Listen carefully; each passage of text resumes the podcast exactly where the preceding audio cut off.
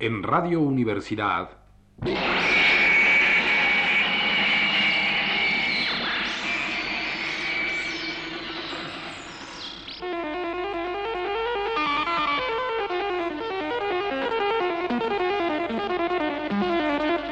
Presencia de Carlos Fuentes. La realidad de nuestro tiempo en el arte y en las letras, vista por el escritor Carlos Fuentes.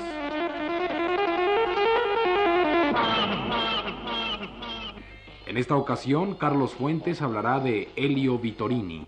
Eh, quizás en los últimos 20 años, los escritores europeos más preocupados por los problemas de la política cultural han sido Albert Camus, Jean-Paul Sartre y Elio Vittorini.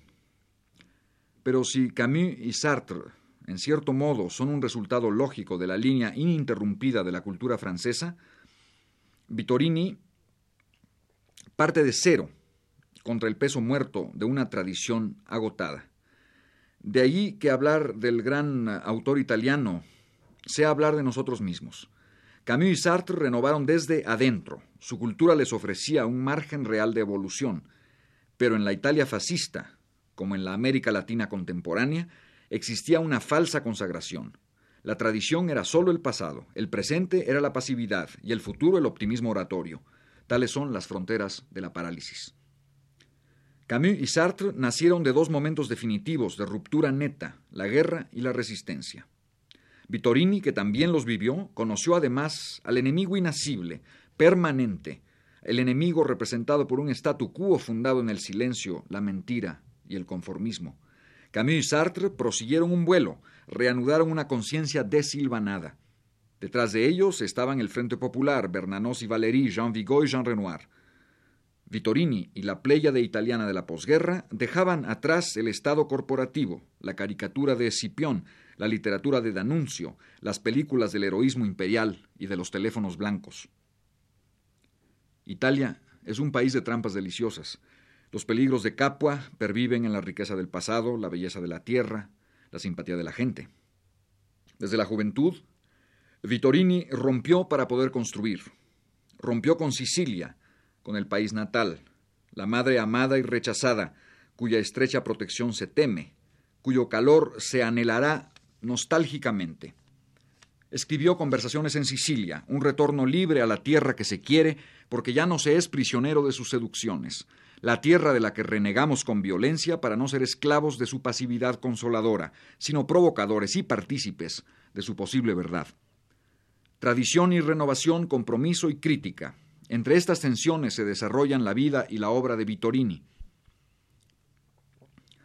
El joven escritor, emigrado a Florencia, rechaza la literatura que con el pretexto de la tradición se limita a cultivar su propio jardín.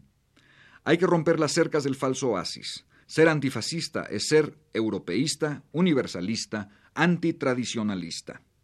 Un viejo tipógrafo le enseña el inglés. Vittorini, junto con Pavese, será el gran renovador del italiano escrito a través de las traducciones de la literatura norteamericana contemporánea. Traducir a Faulkner, Saroyan, Hemingway, Dos Pasos, es una forma de romper el aislamiento y el silencio de una cultura que se justifica en el homenaje al pasado.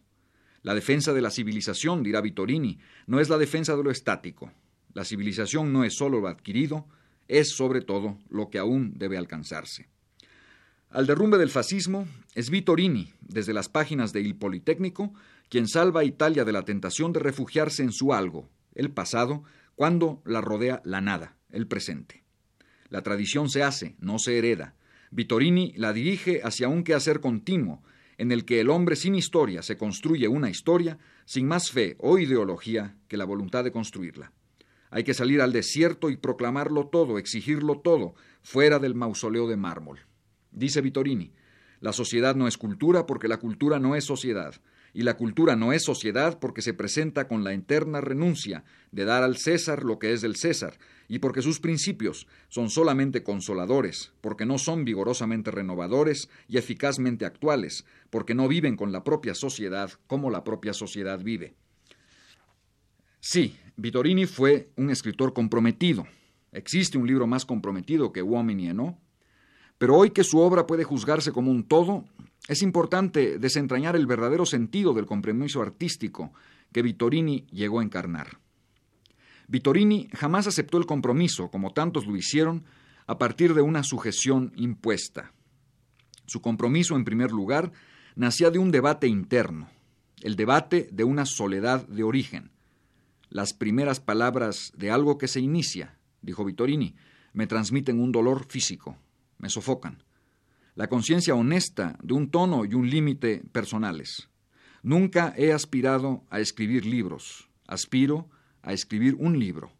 Escribo porque creo que puedo decir una verdad, y si vuelvo a escribir no es para añadir otras verdades, decir de más, decir además, sino porque algo que sigue transformándose en la verdad parece exigirme que vuelva a decirla. Hay una gran diferencia entre decir el escritor está comprometido y decir el escritor compromete. El primer caso se resuelve en una abstracción.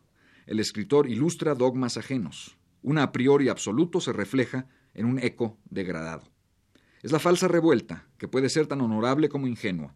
Rechaza un estado de cosas problemático para consolarnos con la promesa de otro estado de cosas idílico. Su débil fuerza pretende fundarse en la incondicionalidad, el escritor no opone condiciones, luego elimina su decisión, finalmente recibe instrucciones. Por el contrario, el escritor compromete cuando es incondicional en el sentido de aceptar todas las condiciones que nacen de su decisión de escribir. El compromiso de Elio Vittorini fue de esta naturaleza. En la capacidad de ponerlo todo en tela de juicio, escribió alguna vez Vittorini. Caso por caso y problema por problema, reside la posibilidad de cada uno de participar en la historia. Provocador, espina, irritante de la cultura italiana, Vittorini sabía que sólo asimilamos lo que criticamos. Su obra y su vida fueron un batallar incondicional, decisivo, contra toda ilusión de salud y bienestar, contra toda seguridad, contra toda inercia. Aquí y ahora sembró la duda y el equívoco para impedir dentro y fuera de la izquierda a la que perteneció, una nueva parálisis, una nueva consagración fetichista.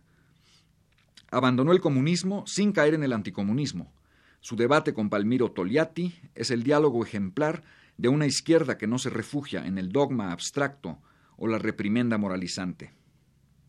Solo estoy afirmando que Vittorini fue un verdadero escritor de izquierda, no un fariseo protegido por los evangelios del socialismo. Su lucha fue eficaz, porque en primer lugar luchó contra y dentro de sí mismo, y de esa exigencia nacieron tres libros que considero claves en la literatura italiana contemporánea, Conversaciones en Sicilia, El simplón le guiña el ojo al frejus y el inagotable, maravilloso Diario en Público. Allí, Vittorini es la arena de su propia batalla. Desde allí crece su verdadero compromiso, una crítica permanente que se traduce en comunicación porque antes de dar ha debido sacrificar. No es otra la posibilidad de lo comunicable. Entre los polos absolutos de la naturaleza y la sociedad, el escritor crea la comunidad precaria de la pérdida y la soledad. Crea todos los encuentros que la pura naturaleza o la sociedad enajenada son incapaces de asegurar. La fantasía, dijo Vittorini, es la memoria individual de una experiencia colectiva. Y todo manuscrito, añadió en otra ocasión, ha sido encontrado en una botella arrojada al mar. No estamos solos. La soledad nos lo revela. Elio Vittorini nunca predicó, nunca pidió a otros que hicieran lo que él hacía. Pero gracias a lo que él hizo, muchos escritores italianos y europeos pudieron trabajar y escribir en libertad. Radio Universidad presentó